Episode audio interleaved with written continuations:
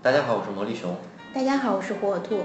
嗯，上一期呢，我们是给大家说了一些儿童性侵的典型案例。那么回去以后呢，我跟魔力熊呢也是做了一些功课，搜集了大量的资料。今天呢，给大家呢也是分析一下是什么造成了啊这一类人群的出现。对，呃，我们呢专门呢去看了一下这相关方面的一些资料，掌握了一些数据，嗯，包括呢去了解了一下这个专业的这些呃心理学家，他们这些学者是怎么看待这个问题的。呃，我们专门呢去看了一个就是长安大学人文学院的关于儿童性侵犯罪心理分析的一个报告，那研究报告非常的全面。啊，这个里边呢，他就把这个犯罪分子呢细分成了三大类人群。啊，这其中的第一类呢，就是我们讲的后天的这个心理发育不正常的人，就是说这个心理不太正常的这些人。而这些人里边呢，他又细分成了几个原因，造成他们这个心理不正常。第一类呢，就是说他呢爱恋这个儿童，他恋童，他呢特别的留恋他童年的时代，他对这个成熟的异性跟他同龄的异性他不感兴趣，他只是对这个儿童感兴趣。那这种人他肯定心理是有问题的，嗯，对吧？这个是很害怕的。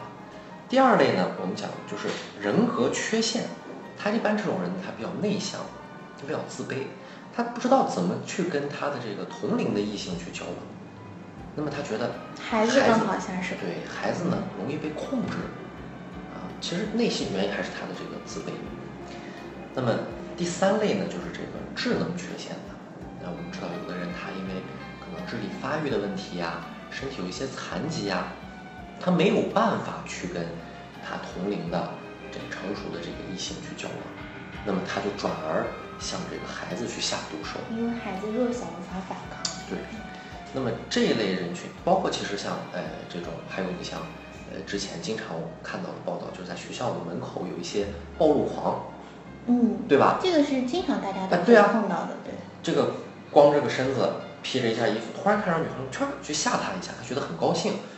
这个他也是属于这一类，就是说一般他是智能缺陷的，嗯，对吧？还有一种心理一种缺陷。对对对对对。那么还有一种呢，我们讲啊，它就是这个家庭社会因素，他呢啊可能是因为家庭不和睦，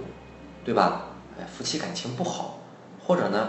就是把很多的这个他的压力啊、或者人际关系的各种各样的问题转嫁，他无处发泄，他选择了用这样的一种途径去发泄。来宣泄自己的那种情绪，对对对，这而种是家庭这影响。这种这种人其实比较可怕，他跟我们后面要说到的一类人，但是还还有联系啊。我们继续来说，还有一类呢，就是我们讲二十五岁以下的这个青少年人，啊，就是性这种关系开始懵懂的一个时期。哎，就是他嗯生理已经发育成熟了，嗯但是呢，他心灵呃未必他就就健全了，嗯对吧？他对自己的自我控制能力啊，包括一些法律意识呀、可能还比较淡漠，对吧？而这个时候呢，他就可能会冲动犯罪。你看，我们这有一个数据啊，就是美国联邦调查局统计，百分之六十一的这个二十五岁以下的青少年都有冲动犯罪的这个动机。就是有这个可能性去犯罪。那么孩当然像向孩子下手的可能只是一小部分人，他可能还会做出各种各样的这个但是这个。数据也是很呃对，这很很很害怕的，对，对吧？啊，当然就是这个这一类的人群，我们讲就是这个心灵不太正常的啊，心理发育不正常的这些人，他一般特征比较明显。能够明显从外表看得出对，你看，要么他这种智能缺陷的人，或者是这种哎自卑内向的人，或者比较冲动暴躁这些人，就我们还好去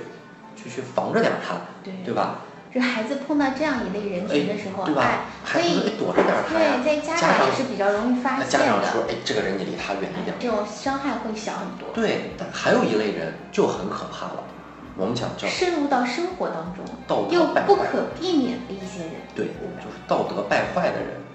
那么这些人，他呢平时还要装出一副道貌岸然的样子，对吧？他有一个社会形象在就，是他的生理和心理其实是发育很成熟的，对而且什么都懂，他很多人还是高智商、高学高历，学历，对吧？你看，我们经常看到有一些大学教授啊、影视明星啊，他干出一些这样的事儿，对，你能说他不是一个正常的人吗？这让我想到那个就怕流氓有文化，对啊，你看之前的那个有一个呃非常当红的一个歌手叫红豆，我不知道你可能他因为呃他是九十年代就犯了罪，哦，就是因为他这个猥亵儿童，他那个时候非常红。然后呢，还有像南京的有一个大学教授，五十多岁了，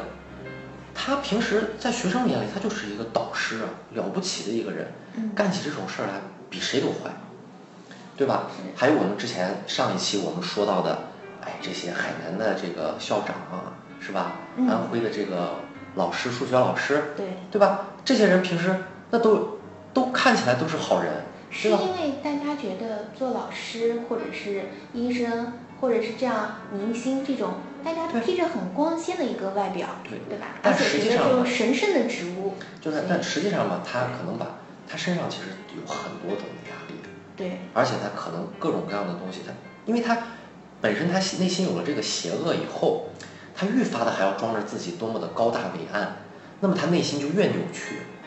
对吧？其实他很多可能跟上面我们前面刚说到那种什么家庭因素的这个，它重叠了。但这个更可怕，对吧？对，因为你像普通人，我们讲我们犯点错，平时或者说形象不是那么好也就算了，但这些人还要极力的去伪装，那么他承受的压力就更大，在他找到一个点去发泄的时候，他干出来的事可能就更坏，所以这个是最可怕的。性侵犯呢是一个非常严重的社会问题，社会问题呢其实还是需要更多的社会的力量去解决。